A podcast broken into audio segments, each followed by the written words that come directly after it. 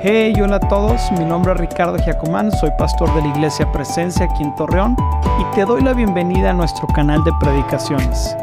Estoy seguro que los mensajes que vas a escuchar te llenarán tu corazón de esperanza y fe para ver los planes y sueños que Dios tiene para tu vida y familia. Disfrútalo. Ha sido un tiempo increíble, hemos visto obrar al Señor. Iniciamos, bueno, este sábado pasado tuvimos mi primer día con Jesús, como 40 personas fueron ministradas, fueron llenas por el Espíritu Santo. No, no, no, estuvo increíble. Y hoy iniciamos eh, Descubre, creo que fueron como 17 en Descubre. Vamos a darle un fuerte adiós por eso. Es increíble. La iglesia está viva más que nunca y nosotros como iglesia creemos que, que ya es tiempo.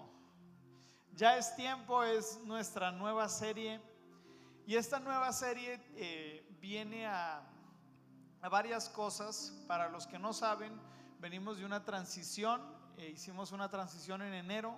Como pastor yo voy a cumplir seis meses. Pero también van, van a ser seis meses de estar en desafío, seis meses de, de estar cumpliendo, seis meses de estar viendo la mano de Dios, pero también creo que la, eh, los tiempos de nuestras vidas son a través de ciclos, a través de temporadas. Y no podremos ir a lo siguiente si no cerramos lo que hasta el día de hoy Dios nos ha mandado hacer. Y esta enseñanza y esta serie tiene varias ilustraciones. Una de ellas es como como si estuvieras en la universidad y, y dejaste atrás las tareas, el proyecto y tienes solamente una semana para entregar todo lo que no entregaste y dices, ¿qué voy a hacer? ¿Qué voy a hacer? Lo bueno es que todavía hay tiempo, pero lo que te quiero decir es, ya es tiempo. Esta, serie también va a ser eh, incómoda porque el Espíritu Santo nos ha llamado a, poder compartir de aquellas eh, situaciones en tu vida que Dios te ha hablado y que no has decidido poner en orden. Tal vez Dios te ha llamado a poner en orden tu vida, tu familia, tus finanzas, a poner en orden tu matrimonio, a sacar aquellos hábitos de tu vida, a perdonar, a sanar, porque el Dios que seguimos es un Dios que nos invita a llevar su yugo. Es un mandato, lleven mi yugo que es fácil de llevar. No es un yugo como el de los fariseos, no es un yugo como religioso, es un yugo que trae libertad. Y en ocasiones nosotros no obedecemos, dejamos pasar ciertas cosas en nuestra vida, pero creo yo que a algunos Dios nos va a hablar que ya es tiempo de poner en orden tu vida. A otros nos va, nos va a decir, ya es tiempo de que sirvas. Te has servido de la mesa de Dios, has venido y has disfrutado y te ha gustado, pero yo creo que Dios te va a empezar a incomodar y se va a levantar en tu corazón un deseo de servirlo, de decirle, Señor, ¿cómo no te voy a servir si tú me serviste? ¿Cómo no te voy a amar si tú me amaste? ¿Cómo no me voy a entregar al Dios que se entregó y algunos de nosotros hemos pospuesto nuestro servicio. ¿A poco no? Hemos dicho, bueno, está mejor estar más comodito donde estoy, no me involucro. Pero creo que hay algunos que Dios nos va a llamar a servirle. Algo que también voy a estar hablando en la serie es que ya es tiempo de entender que estamos en los últimos tiempos. Ya es tiempo de que tú y yo entendamos, asumamos y vivamos como si Cristo viniese mañana. Si Cristo viniese mañana, ¿cómo nos encontraría? Ya es tiempo de adorarlo, ya es tiempo de sembrar, ya es tiempo de diezmar para otros, ya es tiempo de honrar al Señor con nuestros diezmos y ofrendas y creo yo que va a ser un, tiempo increíble. También es tiempo de ponerle fin a la, de, eh, también creo que Dios nos va a estar levantando y nos va a estar poniendo en nuestro corazón y en nuestra mente el deseo de vivir a los estándares de un discípulo de Cristo. Un discípulo es el que sigue a Jesús. Un discípulo es aquel que busca la, verdad. Un discípulo es aquel que está comprometido con la oración y las enseñanzas de los apóstoles. Un discípulo es aquel que clama en espíritu y en verdad. Y yo creo que con esto también Dios va a estar despertando esta inquietud de vivir conforme a la palabra de Dios. De vivir tu matrimonio como la palabra de Dios dice. ¿Cuántos quieren vivir esa clase de vida, iglesia? Amén. Así que abran sus Biblias en Lucas 9:14 y después voy a orar. Lucas 9:14 nos narra una historia en los tiempos de Jesús, al último de su ministerio, donde Jesús le dice a la gente, no entendieron los tiempos. Les envié profetas, les envié personas que les hablaran, les envié gente y no entendieron los tiempos. Es difícil no entender los tiempos de Dios. Los tiempos de Dios son buenos, son perfectos, son agradables, pero hay, hay problema cuando no los entendemos. El pueblo de Israel pasó por este problema cuando se profetizó y se habló de un Mesías. Dice, cuando se acercaba a Jerusalén, Jesús vio a la ciudad y lloró por ella. ¿Cómo quisiera que hoy supieras lo que te puede traer paz? Por eso ahora está oculta a tus ojos. Te sobrevendrán días en que tus enemigos levantarán un muro, te rodearán y te encerrarán por todos lados. Te derribarán a ti y a tus hijos dentro de tus murallas. No dejarán piedra sobre piedra. Y dice lo siguiente, porque no, diga conmigo, porque no reconociste el tiempo en que Dios vino a salvarte. No reconociste el tiempo. Y yo espero que Dios el día de hoy nos dé percepción espiritual, que el día de hoy Dios nos dé conocimiento para poder entender los tiempos de Dios, para poder ver los tiempos de Dios. Así que permíteme orar, Señor, gracias Padre, porque estoy convencido que tu palabra habla y trae fruto y fruto en abundancia, Señor. Creemos que ya es tiempo de poner en orden nuestra vida. Sí, ya es tiempo de servirte. Ya es tiempo de amarte. Ya es tiempo de entregarte lo mejor, Señor. Ya es tiempo, Señor, de, de comenzar a criar a mi familia, a nuestras familias, Señor. Como dice tu palabra. Ya es tiempo de orar, Señor. Ya es tiempo de vivir como si tú vinieras el día de mañana, Señor. Queremos que tu palabra nos dirija, nos, nos, nos encamine, nos impulse para poder entender tus tiempos, Señor, y que nosotros podamos descubrir aquellas ventanas de oportunidades que se abren y que las podamos tomar, Señor, en el nombre de Cristo Jesús. Amén.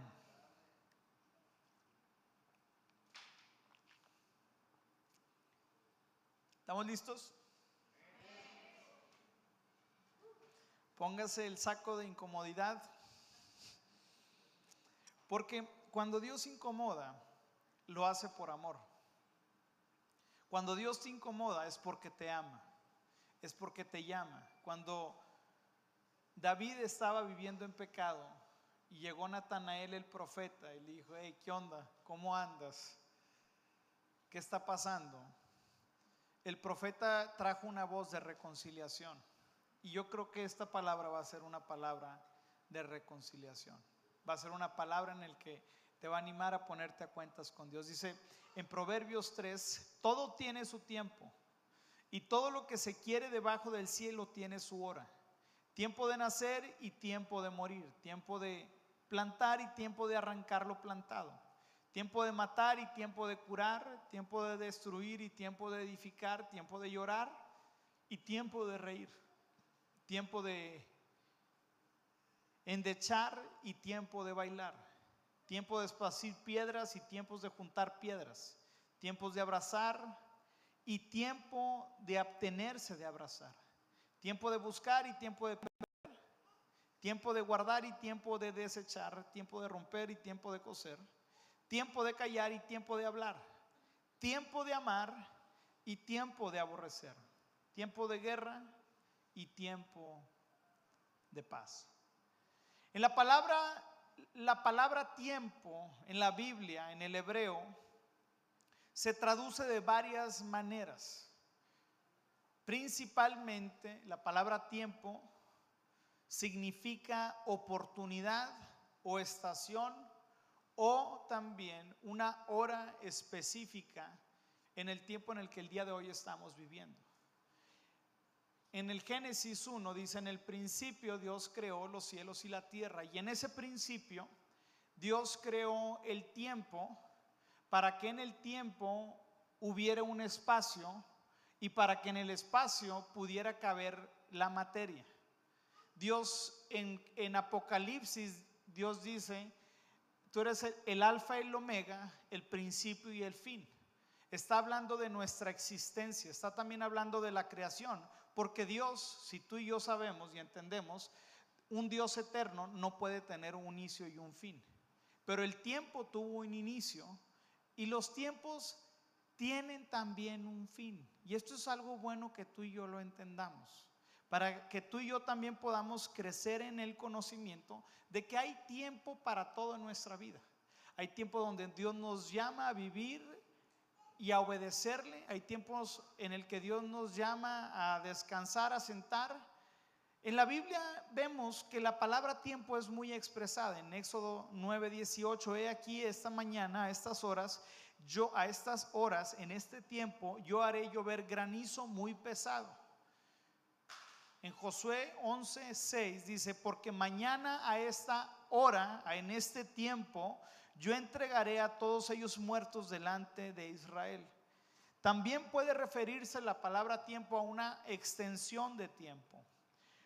En, en Micaías 5.3 dice, pero los dejaré hasta el tiempo que dé a luz la que ha de dar a luz. O también la palabra tiempo se utiliza para señalar con la cual Dios controla todas las cosas. En Salmo 104, 27 dice, todos ellos esperaron en ti para que les des su comida a su tiempo.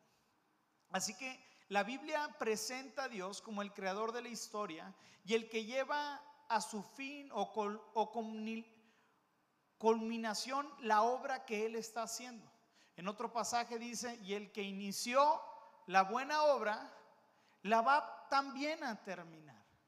El pueblo de Israel se presentaba en un problema porque profetas habían venido, mensajeros habían hablado de que vendría un Mesías, un rey, que los sacaría de la esclavitud, que los liberaría de los imperios a los que ellos habían estado siendo eh, controlados, dominados.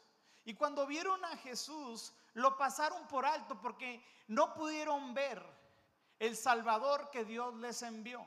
Ellos tenían estereotipos. Su mente había formado una categoría de Mesías en su mente para poder definir si las cualidades de Jesús eran las adecuadas para ser un Mesías o no. Ellos se imaginaban un gran esplendor, un gran rey, un hombre que los libraría del régimen político del régimen en el que en ese momento estaban rindiendo tributo, que es al imperio romano, al César, y tuvieron delante de ellos al autor de la vida. Tuvieron delante de ellos el Dios que por su palabra hizo que todas las cosas existieran y no se dieron cuenta lo que tenían delante de ellos. Y yo quiero el día de hoy que, que juguemos al juego de la imaginación y que imagínate que el día de hoy Dios te llama a cuentas. Ahora, no a su presencia, no te asustes, sino que te llama a cuentas, que te dice, a ver, Álvaro, Ricardo, Alberto, Ana Laura, Ana Karen, tu nombre, y te invite a tener una charla, un té, un café en su escritorio. Es una oficina blanca, llegas y está un, este, un escritorio, te sientas, te ofrece algo de tomar, un cafecito, un tecito, y, te dice con una voz tranquila, han pasado aproximadamente 154 días desde que inició este año. No voy a hablar contigo de los 10 años anteriores, ni tampoco de los 5 años anteriores. Quiero hablar contigo de los 154 días que van de este año. Hemos tenido conversaciones, le dice, te dice Dios. Le he pedido al Espíritu Santo que te dé sabiduría, que te dé percepción, que ponga en ti algunos deseos, algunas situaciones, para que puedas poner en orden tu vida. Le he, pedido al Espíritu Santo que te comente acerca de las cosas que el día de hoy no están en orden en tu vida. Que comiences a hablarle bien a tu esposa. Que ordenes tus finanzas. Que seas un marido de una sola mujer. Que seas un joven que honra a sus padres. Que seas un discípulo que me obedezca que busque mi rostro, te extraño, quiero estar contigo. Pero todas estas llamadas de atención han pasado por alto. Hijo, te he dado las herramientas necesarias. Tienes mi palabra que te guía a toda verdad. Tienes mi sangre preciosa que lava y quita todo pecado. Te he puesto alrededor de personas en tus grupos que te inspiran a servirme, que te inspiran a caminar conmigo, a buscarme y a vivir una vida para mí. Te he diseñado para que fueras un adorador, para que te pudieras deleitar en mi presencia, pero ni siquiera te puedes comprometer con el 1% de tu tiempo en toda tu semana para buscar mi rostro. ¿Cómo saldríamos de esta llamada a cuentas? ¿Cómo saldríamos si tú el día de hoy te pones esa calificación? Y si somos honestos y transparentes, creo que podemos decir, al menos yo, hay cosas que me has pedido, Señor, y que no he hecho. Hay actitudes en mi corazón que sigo teniendo y no las he soltado. Hay cosas que me has inspirado a hacer. Hay deseos que has plantado en mi corazón. Hay líderes que has puesto en mi vida y que no los he honrado, no los he respetado. Tu palabra no la busco como debería. Pero el día de hoy ya es tiempo. Amén. El día de hoy ya es tiempo. El día de hoy ya es tiempo. Si somos, si somos honestos, las calificaciones que tendríamos serían difíciles, serían tal vez reprobatorias. Pero cuando Dios te llama y te llama la atención, no es para juzgarte, es para renovarte. En Romanos 12, 1 y 2 dice, entreguen su cuerpo como un sacrificio vivo. Esa es la clase de sacrificio que le, que le agrada al Señor. Y luego dice, renueven su pensamiento para que podamos entender, para que podamos ver con claridad el propósito y lo que Dios tiene para nuestras vidas. En ocasiones no vivimos la vida que Dios tiene para nosotros. En ocasiones Él nos llama, nos salva, nos trae de vuelta a sí mismo, nos injerta en su, en su iglesia, nos hace eh, parte de una, una sola familia y por ende y, como consecuencia nos acomodamos porque es más, es más fácil ser cómodo. Es más fácil dejar que nuestra carne sea la que dirija nuestra vida, la que dirija nuestros pensamientos, la que dirija nuestro ser en cambio de que el Espíritu Santo sea el que nos controle la manera en la que tú y yo vivimos.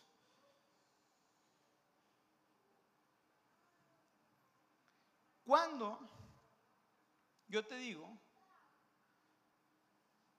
hay ocasiones cuando es el tiempo, pero no nos damos cuenta de qué es el tiempo. ¿Qué sucede con eso? ¿Qué sucede con las oportunidades que el Señor nos da? Y nos abre para florecer, para crecer, para, para poder vivir una vida de frutos. El Señor quiere que vivas una vida de frutos. El Señor quiere que vivas una vida que a Él le agrade. Y esa clase de vida, dice, produce mucho fruto y da gloria al Padre. Algo que a nosotros nos encanta es que la gente pueda florecer. Uno florece solamente cuando su vida es guiada por el Espíritu de Dios. Cuando tú y yo nos buscamos en su presencia, nos metemos a su palabra y nos vamos a las, a, las cosas sencillas de nuestra fe. Hemos complicado nuestra fe. Hemos complicado el buscar al Señor. El buscar al Señor es así de sencillo, apartar 20, 15 minutos en la mañana de tu casa, cerrar la puerta y decirle, Señor, quiero deleitarme en tu presencia. El día de hoy quiero conocer cuáles son los planes que tienes para mí en este día y quiero colaborar con tu reino. Pero también vemos en el pueblo de Israel que tuvieron al mismo Mesías y sus ojos no estaban listos para ver lo que Dios tenía para ellos. Así que he escrito tres cosas que nublan nuestra vista para ver lo que Dios quiere hacer el día de hoy. Ahora, yo, yo no creo en un Jesús histórico, en un Jesús de lo que hizo ayer. En Hebreos 13:8 dice lo siguiente: Jesucristo es el mismo de ayer, de hoy y siempre. Jesús sigue obrando, iglesia. Los milagros que hizo hace dos mil años los sigue haciendo. Sigue levantando personas, sigue sanando enfermos, sigue echando fuera demonios. Nuestro Dios sigue haciendo grandes cosas y las quiere hacer en tu vida y a través de tu vida. Quiere que tú y yo nos levantemos y seamos sus representantes. Pero para eso tenemos que decidir, ya es tiempo. Ya es tiempo de que tú y yo pongamos en orden nuestra vida. Ya es tiempo de que tú y yo le sirvamos a ese Dios que se entregó. Pero ¿cuáles son las tres cosas que nublan nuestra vista para ver lo que Dios quiere hacer el día de hoy en tu vida? Y la número uno es el corazón fariseo. ¿Has escuchado? Eres un fariseo. ¿Te, lo han dicho? ¿No? ¿A poco? Híjole. Bueno, a mí sí me lo han dicho y me cae regordo cuando me dice, ¿qué fariseo eres? Y esta, el, corazón fariseo es una condición del corazón que te impide alegrarte en Cristo Jesús. Porque la obra de Cristo es suficiente, pero hay, hay, hay corazones religiosos en nuestra, en nuestra congregación. Hay espíritus religiosos que son los peores de todos, porque ellos son los que se niegan a creer en la suficiencia de Cristo.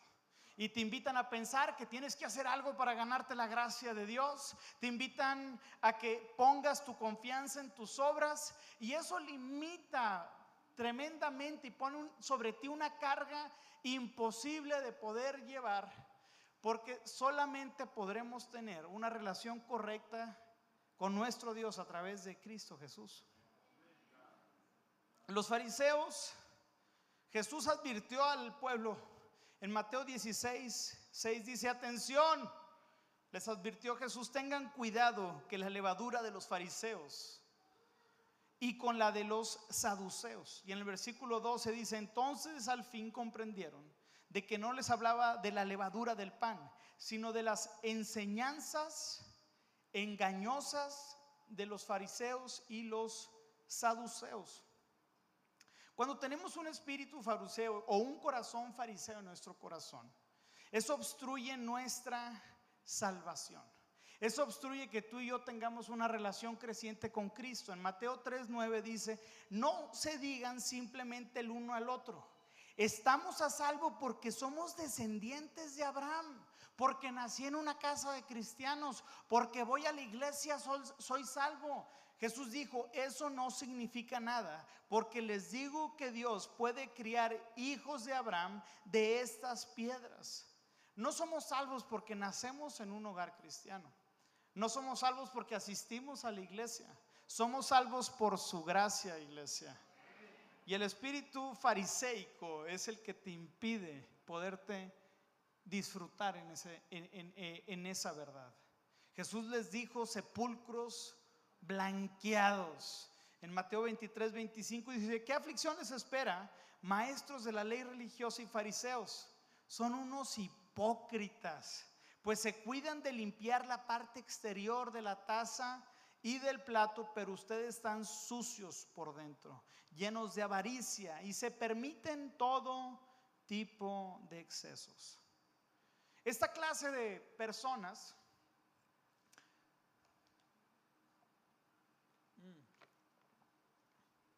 esta clase de condición, todos estamos propensos a tenerlas. Usted y yo. Y el día de hoy puede ser que usted tenga ahí un corazón y yo también un corazoncito fariseo. Estos fariseos aparentan estar bien cuando realmente no lo están.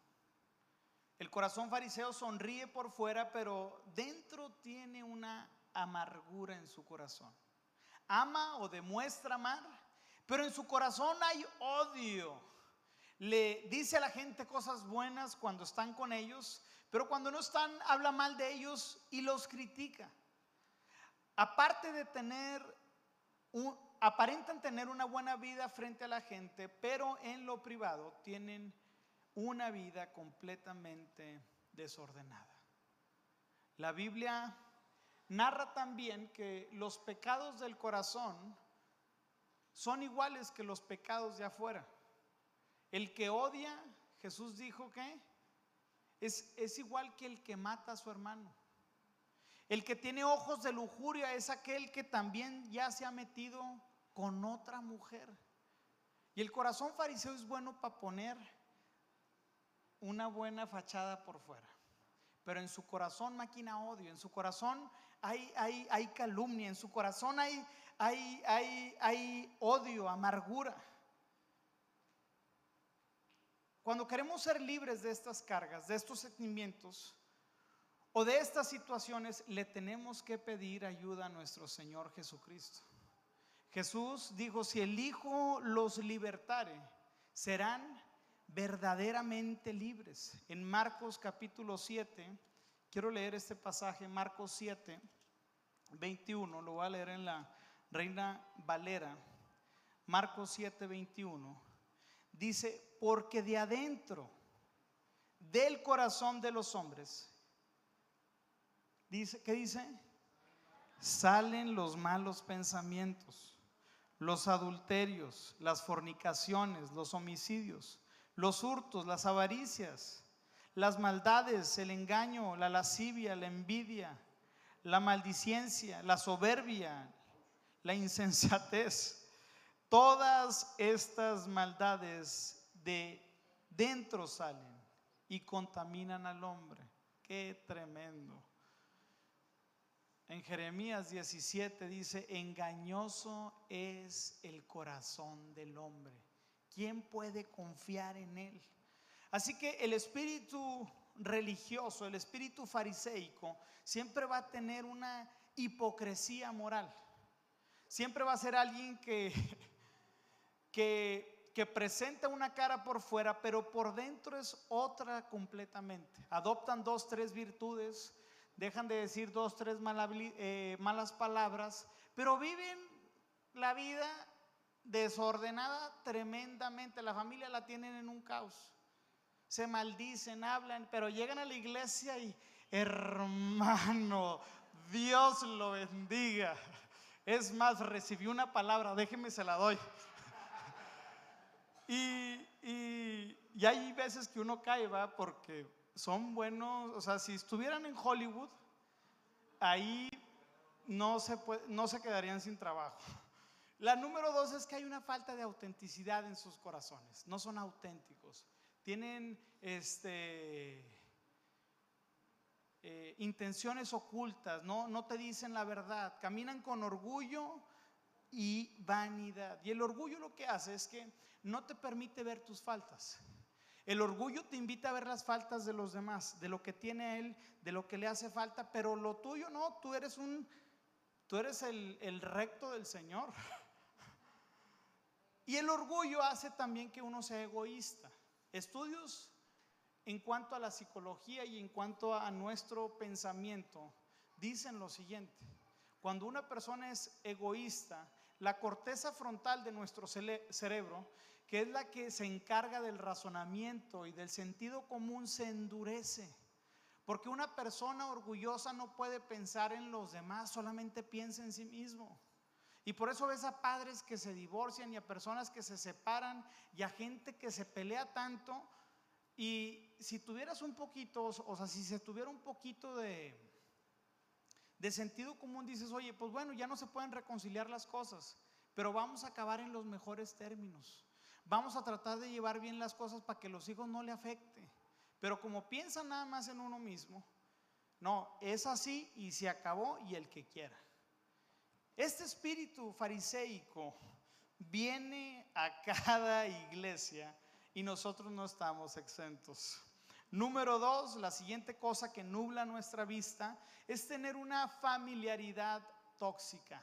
Jesús en varias ocasiones fue a diferentes aldeas donde lo conocían, donde tal vez habían jugado con él de chiquitos, tal vez había puesto una, un mueblecito, le habían encargado, oye, ponme esta cocinita, Jesús iba y lo habían visto toda su vida como un niño, como alguien que trabajaba para, con José y María, que eran sus padres. Y luego ahora que él decía que era el Mesías y que podía hacer milagros, decían, oye, ¿este quién es? Había mucha familiaridad. Cuando estás cerca de tus líderes, se crea mucha familiaridad, que no los puedes honrar. Cuando estás con tus papás, es fácil hablar mal de tus papás de decir, no, cuando yo siempre, yo era el primer fariseo, no, no se crea que le estoy diciendo a usted, lo estoy hablando por mí, yo era el primer fariseo. Yo decía, no, hombre, papá, yo cuando sea papá, yo nunca haría eso. ¿Y qué terminamos haciendo? Eso mismo que nosotros dijimos. La familiaridad tóxica no nos permite enfocarnos en lo que es bueno.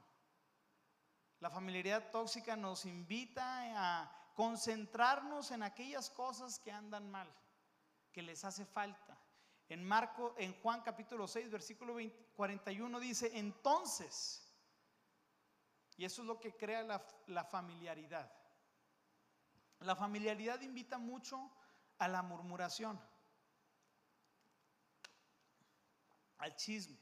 Dice, entonces, la gente comenzó a murmurar en desacuerdo, porque él había dicho, yo soy el pan que descendió del cielo, y ellos se decían, ¿acaso no es este Jesús el hijo de José? Conocemos a su papá y a su mamá. Y ahora, ¿cómo puede decir yo descendí del cielo? Entonces, Jesús en las aldeas en las que él fue y no pudo hacer milagros es porque no creían en él, es porque lo habían visto de chiquito y decían, ¿cómo este puede hacer esas cosas? Cuando nosotros tenemos familiaridad, hay tres tipos de familiaridad. Podemos tener familiaridad con Dios. La familiaridad con Dios es cuando su presencia, su voz ya se hizo, ya no se hizo importante, ya no es una voz en tu casa de autoridad, ya es una voz cualquiera, es la voz a, la última a la que consultas, porque ya se te hizo familiar, se te hizo familiar venir a la iglesia, escuchar mensajes y no ponerlos en práctica. Se nos hace familiar. La número dos es que también se nos hace familiar nuestras autoridades. Cuando en, en una casa el papá se lleva con sus hijos, los ama, pero los hijos malinterpretan que el papá solamente es su amigo, ¿va a haber orden en esa casa? No, porque se perdió la autoridad. Lo mismo sucede aquí en la iglesia. No podremos avanzar si hay mucha familiaridad. Yo digo, todos somos iguales delante de Dios, pero Dios ha instituido apóstoles, profetas, maestros, pastores y evangelistas. ¿Para qué? Para ministrar, para equipar, para corregir, para levantar, para poner, para quitar. Y eso hace que una iglesia sea floreciente. Cuando la gente no tiene tanta familiaridad. ¿Sabes? Te voy a decir algo. Acá de compas. No voy a decir la mala palabra. Pero hay mucha gente que lo hace conmigo, no me molesta, pero, eh, ¿qué onda, güey? ¿Qué onda, güey?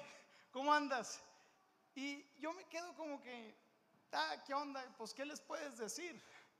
Hay tanta familiaridad que me, me dan ganas de responderle de vuelta, ¿va? Pero después digo, Jesús, toma el control de mi corazón. Pero cuando hay mucha familiaridad, cuando el enemigo te pone que somos iguales y que no hay una autoridad en tu vida, poco puedo hacer yo. Poco podemos hacer los pastores de esta casa. Los pastores de esta casa Dios los ha puesto para guiar a su pueblo. Déjense guiar, iglesia. Que no exista una familiaridad tóxica entre nosotros. Que entendamos cuáles son nuestros roles, nuestras posiciones y que seamos una iglesia que avance, que seamos una iglesia que comparta el Evangelio, que seamos una iglesia que levante a otros. Amén. Amén. Dentro de las familiares, la familiaridad tóxica es que tenemos familiaridad con el Evangelio. Se nos hace poca cosa lo que el Evangelio puede hacer que ni siquiera lo compartimos. Está empolvado el mensaje que salva. Y tenemos familiaridad y pensamos y recurrimos a otras prácticas, con otras cuestiones, cuando uno cree que Dios salva, cuando uno cree que Dios restaura. Yo creo que Dios puede sanar matrimonios. Yo creo que Dios puede levantar. Y si tenemos ese gran poder, que son las buenas noticias, compartámoslo. Demos a la gente el gran mensaje que tenemos. No tengamos tanta familiaridad con las cosas de Dios. Llamemos santo a lo que es santo. Llamemos santo a lo que es santo. Que nuestras reuniones de oración no sean, ay, las reuniones del miércoles. No, que sean estas reuniones en donde digamos, vamos a encontrarnos como su pueblo, como su iglesia con el Dios creador de todos los cielos. Tenemos acceso a su presencia. Podemos clamar, podemos interceder. Ya es tiempo, iglesia, que tú y yo asumamos y podamos ver la palabra con la veracidad de lo que tiene iglesia. Yo anhelo en ver una iglesia apasionada por Cristo Jesús. Yo anhelo con ver una iglesia apasionada en la oración. Veo una iglesia apasionada en el servicio. Que se levanten familias que sirvan al Señor. Que se levanten hombres que dirigen su casa con integridad. Que se levanten mujeres que edifiquen su casa. Jóvenes que, que pueden apasionadamente servir al Señor. Ya es tiempo, iglesia. Ya es tiempo, iglesia. Ya es tiempo, iglesia. Se viene un nuevo tiempo. Un nuevo tiempo para la laguna. Pero se necesita despertar. Necesita haber un despertar, un nuevo espíritu en nuestro corazón. Que el mismo espíritu con el que llegamos a Cristo Jesús y cuando nos predicaron y nos hablaron y estábamos enamorados de Jesús, al ver lo que Él hizo en nuestras vidas, al ver cómo su amor y su gracia nos cubrió, esa pasión y ese fuego tiene que volver. Porque ya es tiempo ya es tiempo, iglesia. Ya es tiempo. Ya es tiempo. Ya es tiempo. Y número tres, la tercera cosa que nubla nuestra vista es una fe por tradición. Muchos acá ya tenemos más de 10, 20 años en el Evangelio. Ya se nos hace cotidiano venir y sentarnos, abrir la palabra. No es como, ¿qué es lo que Dios tiene para mí? ¿Qué es lo que el Dios del universo el día de hoy me quiere hablar? Ah.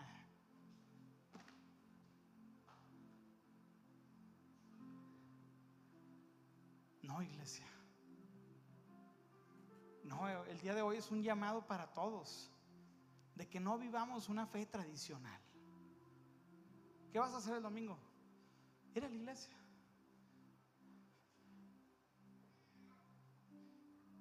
En el sentido, nuestra vida tiene que ser dirigida por principios, por ritmos, por hábitos. Pero cuando nuestra fe se vuelve tradición, es tradicional ir el domingo. Es tradicional sentarme, escuchar el mensaje, que el Espíritu Santo me hable, o sea, que el Espíritu Santo se digne hablarme. El Espíritu de Dios. El Espíritu que levantó a Cristo de los muertos. El Espíritu de reconciliación que te llama a ponerte a cuentas. Y salgas de aquí y digas, ah, a mí me ha pasado. Yo he sido un fariseo. Pero yo el día de hoy deseo y oro para que se levante una iglesia ferviente por el Señor. Creo que ya es tiempo también de entender que estamos en los últimos tiempos. Ya estamos en los últimos tiempos. Se han cumplido profecías, se han cumplido, se han cumplido tantas profecías en la palabra de Dios, quedan pocas por cumplirse. Cristo viene. ¿Estamos viviendo para Cristo o para mí? ¿Estamos viniendo a la iglesia para que me digan cómo solucionar mis problemas y eso es bueno? Pero nos estamos preparando para Él.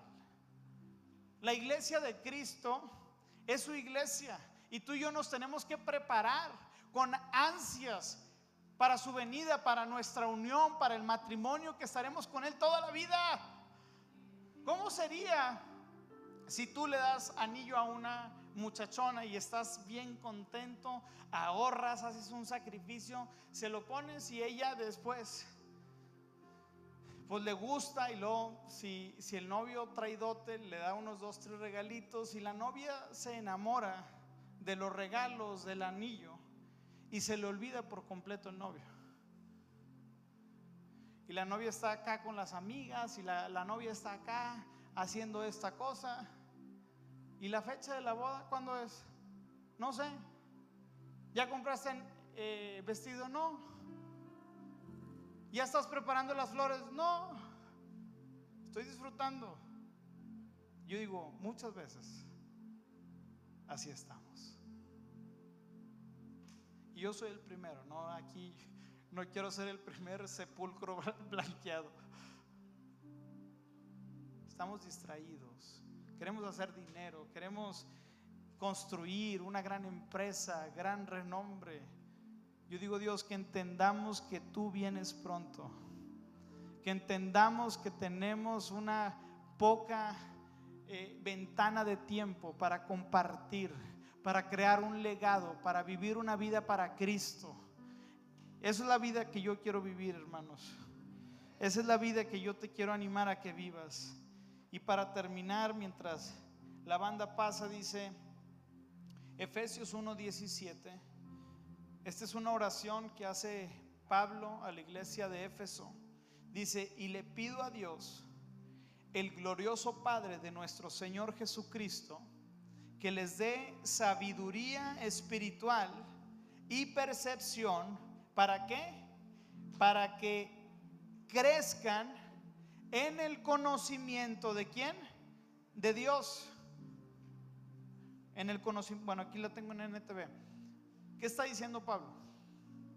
Pablo está diciendo y está pidiendo y está orando por la iglesia para que la iglesia tenga intimidad, tenga conocimiento de Dios. Quiera no solamente un Dios de domingo, sino quiere un Dios de lunes, un Dios de martes. Quiere Pablo les está diciendo, yo quiero que conozcan al Dios, porque tu Dios te está llamando.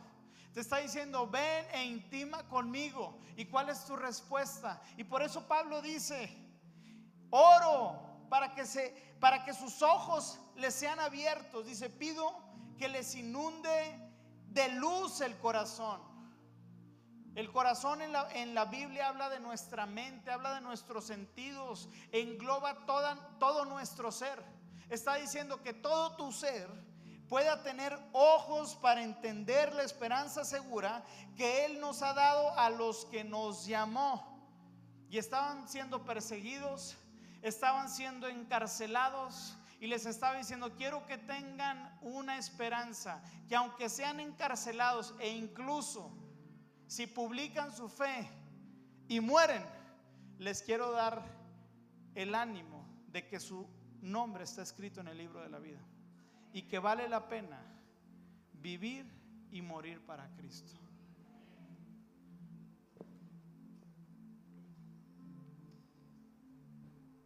Así que, ¿qué vamos a hacer? ¿Por qué no nos ponemos de pie para terminar? Y lo que voy a hacer es ministrar la palabra, esta enseñanza, eh, más bien no tiene un fin, sino es un inicio. Es un inicio de una inquietud en tu corazón de vivir para Cristo. Es una inquietud que el Espíritu Santo viene a poner para que dejemos de ser sepulcros blanqueados. Esa hipocresía moral que nos viste de orgullo, que nos impide conocer a Dios a, profundidad, es lo que el día de hoy vamos a orar. Así que, ¿por qué no cierras tus ojos? Y me acompañas a orar diciendo, Señor, gracias Jesús. Porque tu palabra me llama, tu palabra me dirige, tu palabra me encamina, Señor. El día de hoy queremos conocerte a ti, Señor, así como dijo Pablo, Señor. Danos percepción espiritual y revelación. Señor, no queremos hacer vida de iglesia sin que tú estés, Señor. No queremos tener tradiciones religiosas que nos hagan pensar que por eso somos salvos, Señor. Queremos intimar contigo. Queremos adorarte en espíritu y en verdad, Señor. El día de hoy rechazamos y rehusamos, Señor, todo corazón de fariseos, Señor. En el nombre de Cristo Jesús se va, Señor, de nuestra mente y nuestro corazón esta predisposición de creer que estoy bien, Señor, de imponer carga sobre otros, Señor. El día de hoy nos venimos delante de ti, Señor, con un corazón, Señor, que cree y confía en tu completa salvación, Señor. Restaura en nosotros, Señor, un corazón recto, Señor, que pueda honrarte a ti, Señor, que pueda honrar tu presencia que pueda honrar la iglesia, que pueda honrar, Señor, a nuestras autoridades, Señor. Toda familiaridad que ha venido a destruir, que ha venido a murmurar, se va en el nombre poderoso de Jesús, Señor. El día de hoy nos das un nuevo corazón, un corazón unánime, un corazón que te busca, un corazón que te exalta, un corazón que te dice sí a ti, a tus planes y propósitos, Señor. Señor, levanta en nosotros un ardor y un nuevo deseo de compartir el Evangelio, Señor. Porque creemos, porque creemos que ya es tiempo, Señor. Ya es tiempo de servirte en espíritu y en verdad. Ya es tiempo de entregarnos, Señor. El día de hoy queremos renunciar. Dígalo conmigo. El día de hoy quiero renunciar a toda apatía